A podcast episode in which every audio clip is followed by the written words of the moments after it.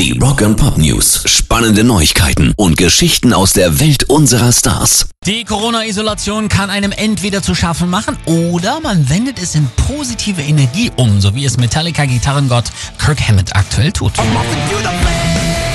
Der nutzt die Zeit nämlich, um neue Riffs einzuspielen. Die Dinge sind definitiv nicht Business as usual, aber mir geht es gut, ich bleibe gesund und ich arbeite an Riffs, schreibt er in einer Beschreibung zu einem kurzen Video. Die gibt's zwar noch nicht zu hören, die Riffs, dafür sieht man aber eine kurze Zeitrafferaufnahme von Hammonds linker Hand, die über das Griffbrett seiner ESP Signature Gitarre fletzt. Hoffe euch da draußen geht's auch gut.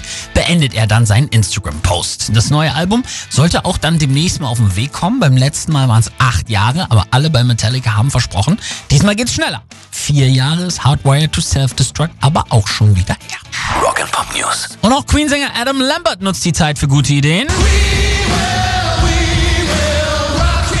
Er würde nämlich gerne einen Film über George Michael sehen demnächst. Ich denke, das wäre sehr interessant. Ich habe nur das Gefühl, dass wir nicht so viel über ihn wissen. Wissen Sie, für mich wäre es großartig, Georges Leben zu erforschen.